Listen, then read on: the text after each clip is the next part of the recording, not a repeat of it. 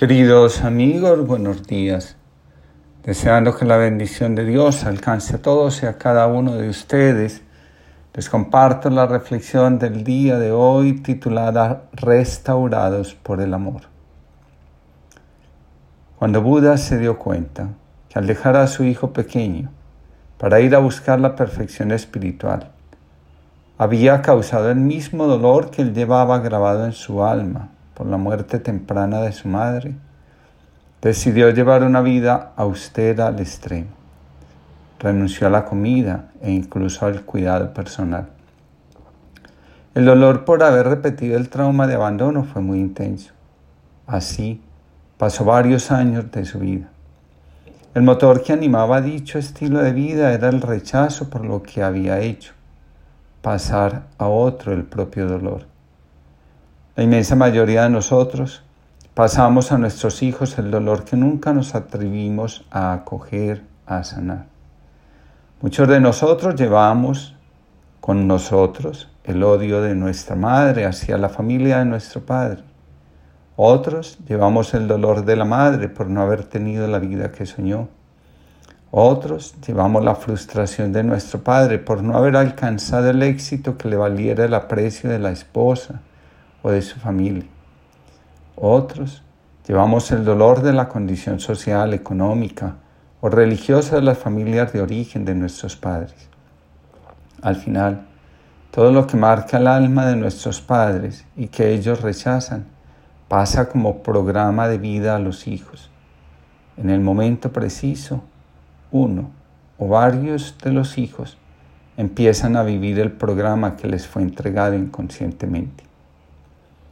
Después de un tiempo, Buda volvió a tomar conciencia. En esta ocasión decidió poner fin al sufrimiento. ¿Cómo lo hizo? En primer lugar, aceptó su dolor. La, la vida había sido así, nadie podía cambiar la situación. Su mamá se había marchado al lugar de los dioses y algún día él también marcharía a ese lugar. Dejó de rechazar el dolor del abandono. Hacía parte de su vida y no podía convertirse en una excusa para hacer daño a los demás. En segundo lugar, se dio cuenta que podía ser padre de familia, acompañar a su hijo, brindarle consejo y ayuda, seguir su camino como un ser que buscaba la iluminación o en términos más nuestros, la trascendencia en la vida, si nosotros nos esforzamos, nada se opone. Al contrario, todo es una ayuda. El tema del esfuerzo está en aceptar las cosas como son y verlas como parte de la vida, de toda vida. ¿Qué sucedió cuando Buda hizo este acto de conciencia? Lo primero, se aseó y comió. Desde ese momento sintió que su conciencia de las cosas era más completa y su compasión más cercana. Para curarnos del dolor no hay que hacer penitencias ni renuncias, solo hay que ser humildes, inclinar la cabeza y aceptar la fuerza y magnitud que el dolor cobró en nuestra existencia. Hacerlo exige mucha valentía. En la espiritualidad cristiana se llama tomar conciencia del daño que nuestro dolor causó a nuestro alrededor. La segunda cosa que sucedió fue muchos de sus discípulos lo abandonaron. Siguieron espiando su dolor. Para muchos, Buda se había convertido en algo diferente a un ser espiritual. Muchas personas huyen de terapia cuando advierten la posibilidad de verse frente a sí mismos, reconociendo el dolor que causaron a los demás, excusándose en su dolor, en su ira, en su impotencia. Todos queremos ser curados, una inmensa mayoría a través de un acto milagroso, de una fuerza externa, sin mucho compromiso de su parte. Hace poco un hombre me escribía diciendo, necesito que usted mueva alguna energía que saque de mi inconsciente la fuerza que me tiene arruinado. Pocos estamos dispuestos a abrazar el dolor, a aceptar lo que pasó, reconciliarnos con nuestra historia y a reconocer que no solo sufrimos, sino que también hacemos sufrir. Las soluciones fáciles aplazan el dolor. Donde hay compromiso de nuestra parte, también hay transformación, resurgimiento y sobre todo despliegue de nuevas potencialidades. La vida se hace plena cuando nos atrevemos a poner fin a la disociación y nos damos permiso de celebrar la vida.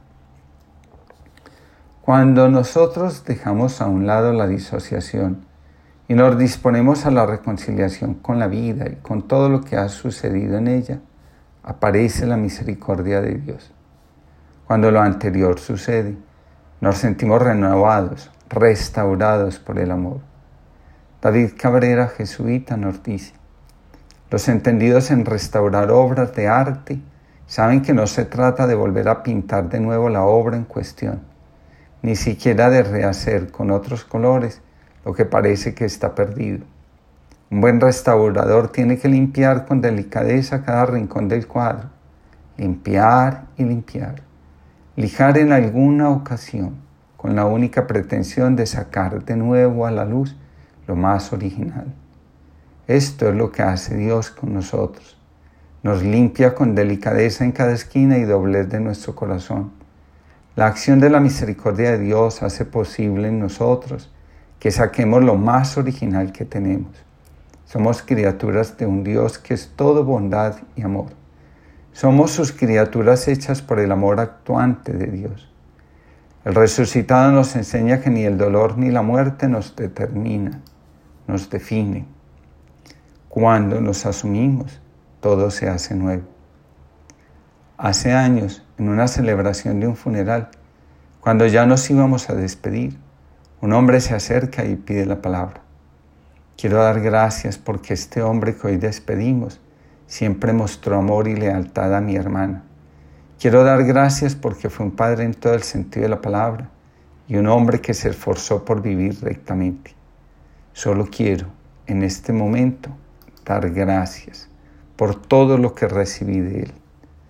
Como conocía la historia de la familia, el hombre que estaba hablando en aquel preciso momento dejó a un lado lo que lo lastimaba y abrió con honestidad, de eso no me cabe duda, su corazón para mirar más allá de lo que le había hecho sufrir. El amor de Dios nos restaura, nos devuelve la paz y nos permite entrar en el gozo que no conoce ocaso. Solo basta dejar atrás el afán de rechazar lo que nos disgusta y abrazar la vida por encima de todo. Cuando dejamos el apego, somos alcanzados por el amor y la paz que vienen de Dios. Danos, Señor, aquella paz extraña que brota en plena lucha como una flor de fuego, que rompe en plena noche como un canto escondido que llega en plena muerte como el beso esperado. Danos la paz de los que andan siempre desnudos de ventajas, vestidos por el viento de una esperanza nubil. Aquella paz del pobre que ya ha vencido el miedo, aquella paz del libre que se aferró a la vida, la paz que se comparte en igualdad fraterna como el agua y la hostia. Pedro Casaldáliga. Que Dios les conceda a todos una linda jornada y que su amor nos restaure.